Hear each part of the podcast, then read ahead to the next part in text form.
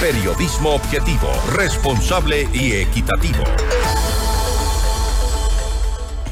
Trece preguntas de la consulta popular planteada por el gobierno se enfocan en modificar el accionar de las Fuerzas Armadas en la lucha contra la delincuencia y el narcotráfico. Pero ¿qué tan viable es esta propuesta? Lo vamos a revisar en nuestra siguiente entrevista. Esta es la entrevista de Fausto Yepes. Hoy con... Estamos en contacto este momento ya con el doctor Daniel Pontón, experto en seguridad, para hablar sobre la consulta popular. Busca intervención de las Fuerzas Armadas para combatir el crimen organizado. ¿Es viable o ya es posible sin necesidad de una consulta popular? Le consultamos enseguida. Doctor Pontón, gracias por estar con nosotros. Fausto Yepes le saluda, bienvenido. ¿Qué tal, Fausto? Un saludo muy cordial, igual a María del Carmen y a la audiencia. Gracias, buenas tardes. ¿Y qué tan eh, posible es eh, que las Fuerzas Armadas intervengan en la eh, para combatir el crimen organizado? Hoy por hoy ya lo han hecho, hoy por hoy ya lo hacen. ¿Es posible sin hacerlo vía consulta? Sí, porque bueno, hemos tenido ya una reforma constitucional que se aprobó el mes pasado, que tiene que ser ratificada en un referéndum. Eso se logró vía asamblea eh, y bueno, el caso del referendo es porque bueno, la Carta Constitucional lo manda. Eh, plantear eh, lo de la consulta popular en este caso, creo que ratifica lo que se aprobó anteriormente, le da fuerza desde el punto de vista político, pero para efectos prácticos no necesitas una consulta para poder operar ya, ¿no? Y en efecto, para efectos prácticos, se, ha dicho, por ejemplo, que las reformas planteadas en esta consulta al Código Orgánico Integral Penal bien podrían ser producto de un acuerdo que hoy por hoy existe, al menos eso se piensa, entre el Ejecutivo y la Asamblea Nacional. En este pacto que han, han hecho el Ejecutivo con algunos de las, algunas de las bancadas en el Legislativo, ¿sería posible sin necesidad de gastarse 60 millones de dólares en una consulta? Sí, ese es el tema, ¿no? Eh, yo personalmente lo digo, eh, hubiera esperado que la consulta eh, resuelva temas un poco a nivel en, el ámbito institucional. Por ejemplo, yo creo que el tema de la justicia se decanta con unos temas urgentes. El tema de la impunidad es un grave problema que tiene el país. Yo creo que es una de las causas más directas que tiene y que explica el problema de la, del auge de la impunidad. Pero ¿qué podría consultarse para evitar la impunidad, que es realmente campante en nuestro país? Bueno, el problema es que el, tema de justicia es un tema político, lastimosamente es así. o sea, eh, y claramente ese poder político tiene que dirimirse eh, con una intervención. ¿no? Lastimosamente eso suena, que suene duro, es así, y en su momento en el año 2011 se hizo. Tuvo sus costos políticos, obviamente, pero obviamente el Consejo de la, Judicatura, que es el órgano fundamental en este caso, tiene que ser eh, reformado y tiene que ser replanteado su accionar y su rol frente al accionar de la justicia. Yo sí creo que el Consejo de Judicatura, a diferencia de muchas voces que creen que no debería existir, yo sí creo que debe existir como un órgano que le dé un carácter administrativista, eficientista a la justicia. ¿Qué es lo que necesita? Nosotros, el presidente de la República, para poder revertir esto, necesita, más allá del tema de las Fuerzas Armadas y la policía, sentarse a ver cómo esa productividad policial y militar se traduce en un accionar de la justicia.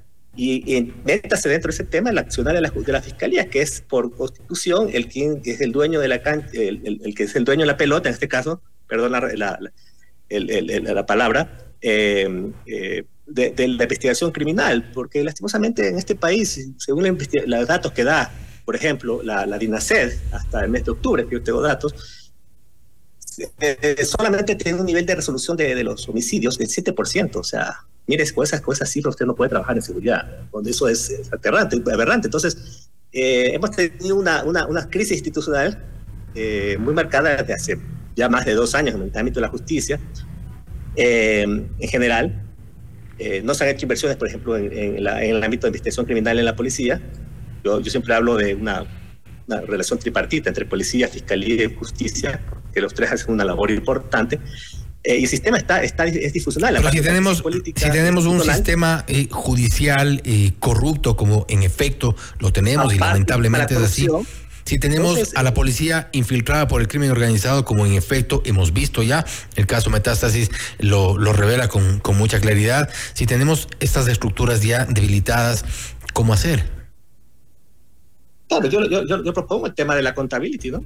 Eh, indicadores, como usted, cualquier eh, eh, administrador público entiende que para usted revertir una situación necesita saber cómo está, si, lo que está haciendo tiene resultados inmediatos o, o a largo plazo en el tema. Yo creo que hay que buscar reducir la impunidad con indicadores claros. Y para eso usted necesita un monitoreo a la justicia y eso lo tiene que hacer un órgano eh, externo a la justicia, porque nadie, lastimosamente la seguridad, nadie le gusta que, se lo evalúe. Eso es parte de la doctrina en varias organizaciones, en, los militares, en la policía, en la justicia. Pero si usted no hace una evaluación como actor externo, en este caso, el presidente de la República como jefe de Estado, ¿no? Eh, frente a, este problema, eh, esto va a seguir haciendo, pululando en, una serie de, ineficiencias, de, libertinaje, de corrupción, de lo que quiera. Y, esto, esto es así. El crimen organizado toma fuerza usted tiene una, una justicia totalmente carcomida y, debilitada. Por eso es que también uno de sus objetivos es cooptar esos espacios. Por lo tanto, usted tiene que evitar, como decía la ministra, espacios de contención. Y esos espacios de contención son una serie de medidas, ¿no? Eh, tanto en el ámbito administrativo como también en el ámbito preventivo. Por ejemplo, el tema de la corrupción dentro de la policía, sí, hay que judicializar los casos de la policía que han sido metidos en el tema de corrupción, pero también hay que trabajar en el ámbito preventivo. Uno, de los... Tiene mucho en el ámbito preventivo. Entonces, hay que entender claramente dónde está el problema y activar eso. La consulta sirve para resolver esos temas, no creo, en demasía, genera una base, sobre todo una base Pero eso quiere decir entonces que el gobierno no ha entendido el problema. En, más de un mes de gestión, no ha entendido el problema el gobierno. Pues, yo, o sea, ¿qué le puedo decir? Yo, yo había esperado en la, en la consulta popular algo más Entiendo que, los, temas que están puestos, sobre todo en, el tema de la consulta popular, tiene que ver más con este debate que se ha generado en los últimos años sobre el uso de la fuerza, ¿sí? Porque si usted ve la primera pregunta, tiene que ver con ello. Es darle discrecionalidad al POSEPE para definir cuáles son las zonas, delimitar zonas o reserva, cuáles son los instrumentos que se van a utilizar para la prevención de las actividades delictivas y sobre todo el mecanismo de fiscalización en materia de derechos humanos. Eso es un tema que yo creo que va a ser revisado en la Corte Constitucional. ¿Ya? Y, está el tema de la pregunta sobre el tema de la justicia. De hecho, se advierte que muchas de las preguntas muy seguramente no, va, no pasen eh, eh, de, la Corte Constitucional, es decir, ya hay, hay esta advertencia incluso por parte de constitucionalistas que ven con mucha claridad esta desorientación del gobierno eh, en el planteamiento de las preguntas. Sí, seguramente vendrán observaciones, lo, obligarán al gobierno a replantearse y a, plantear, orientar sus acciones hacia otro tipo de, objetivos. Eh, si eso pasa, pues bueno, hay que recibir que también estamos viendo un marco constitucional, eh, ¿no? Y entonces las instituciones se regulan, se autoevalúan. Y en este caso es necesario este tipo de acciones, ¿no? Yo creo que en este caso hay que verlo positivamente. Yo, yo esperaría que esta consulta popular tenga objetivos también de corregir temas que son sensibles en el caso del país. Hay preguntas que no todo está mal tampoco, ¿no? Por ejemplo, el tema de la ley de lo de extinción de dominio me parece importante el tema de la evaluación al tema de la justicia, que también el presidente lo ha puesto como una forma de lograrlo. Pero la evaluación al sistema de justicia existe. Yo creo que se agota en ello. Eh, la evaluación al sistema de justicia existe, al menos en, la norma. Hay un Consejo de la Judicatura, hay una constitución que establece precisamente eso. Hay eh, una Contraloría General del Estado que examina también sobre el patrimonio de jueces, fiscales, funcionarios judiciales en general. es decir, o sea, esto ya existe. Y el, el hecho de que no funcione el Consejo de la Judicatura como quisiéramos, que no funcione o no haya funcionado la Contraloría como quisiéramos, eso es otra cosa, pero elevarlo a consulta. Se entendería que lo que buscan ahí es que ganar fuerza política, porque al final la consulta es un, justo no es un termómetro político, ¿no? se plantea una necesidad del gobierno por... Lo cual no suena muy responsable, ganar fuerza política a través de una consulta que es eh, vacía e inútil, como se ha dicho. Sí, bueno, yo, yo no, lo quisiera calificar todo como vacía, inútil. Yo creo que hay cosas rescatables y hay cosas que se deben pulir y hay cosas que se deben descartar. Esperaría que ese es el rol que tiene que tener la opinión pública en un debate constructivo, ¿sí? Y la Corte Constitucional como el órgano que busca eh, regular este tema, ¿no? Ahora bien, eh, eh, doctor Pontón, me voy a referir, por ejemplo, a la pregunta número 11, en la que dice La pregunta dice, ¿está usted de acuerdo con que se permite el funcionamiento de casinos, salas de juego, casas de apuestas o negocios dedicados a la realización de juegos de azar bajo las condiciones que se deben, eh, que se detallan en el anexo de la página de la pregunta número 11? No obstante, me voy a referir a la pregunta 4 y en la fundamentación, esto consta en la página 31 del documento enviado por parte de la, eh, desde la Presidencia de la República en el numeral 100 dice, habla sobre la delincuencia organizada, se refiere al cometimiento del delito con la participación de grupos estructurados en actividades delictivas con el objetivo de obtener beneficios económicos o de poder. Más adelante dice, estas organizaciones criminales pueden estar involucradas en una amplia gama de actividades ilícitas como lo son el tráfico de drogas, el contrabando de personas, la extorsión, los juegos de azar. Ahí hay una especie de contradicción, es decir, planteamos si quieren que vuelvan los juegos de azar y por otro lado se hace una fundamentación de la pregunta número cuatro, eh, dando, eh, haciendo esta relación entre la delincuencia organizada y las organizaciones criminales con los juegos de azar. A ver, yo personalmente, de impresión personal, no estoy de acuerdo con los juegos de azar. ¿no? No, no, no estoy de acuerdo. Aparte, eso creo que fue un tema ya que se decidió en la consulta del 2011. Eh, creo que ya se ha superado eso el país, ya hay una historia y no creo que eso mayormente haya tenido una afectación al empleo, como se dice, creo que es una exageración. Pero bueno, si está planteado, habría que preguntar los motivos que, él, que lo, pone ahí.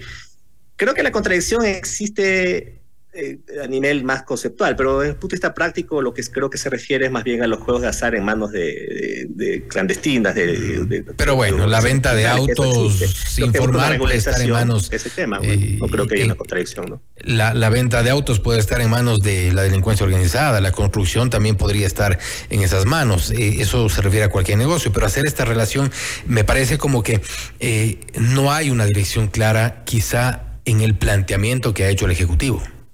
Lo que pasa es que se plantea que el hecho de que tener la prohibición de tener juegos de azar a nivel legal en, este país da la posibilidad de que haya existan mercados ilícitos o actividades legales clandestinas que son a veces mucho más perjudiciales que tener regulados. Entiendo que por ahí va el tema, ¿no? Pero en todo caso sí, es, una, es controversial. Yo creo que es un tema que eh, debe haber por parte del gobierno una estrategia comunicacional que explique básicamente qué es lo que quiere lograr con ello, ¿no?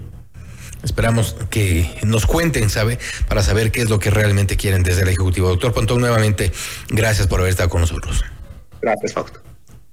Ha sido el doctor Daniel Pontón, experto en seguridad, hablando sobre la consulta popular que busca la intervención de las Fuerzas Armadas para combatir al crimen organizado. Eso no viable. Algunas de las reformas son posibles a través de proyectos de ley que pueda eventualmente enviar el presidente de la República al legislativo. No obstante, hay ciertas contradicciones. Hay algunos temas que están siendo motivo de debate incluso cuestionamiento al planteamiento del presidente Novoa. Pero la última palabra, de momento, la tendrá la Corte Constitucional. Esto es Notimundo Estelar, siempre bien informados. Noticias, entrevistas, análisis e información inmediata. Notimundo Estelar regresa enseguida.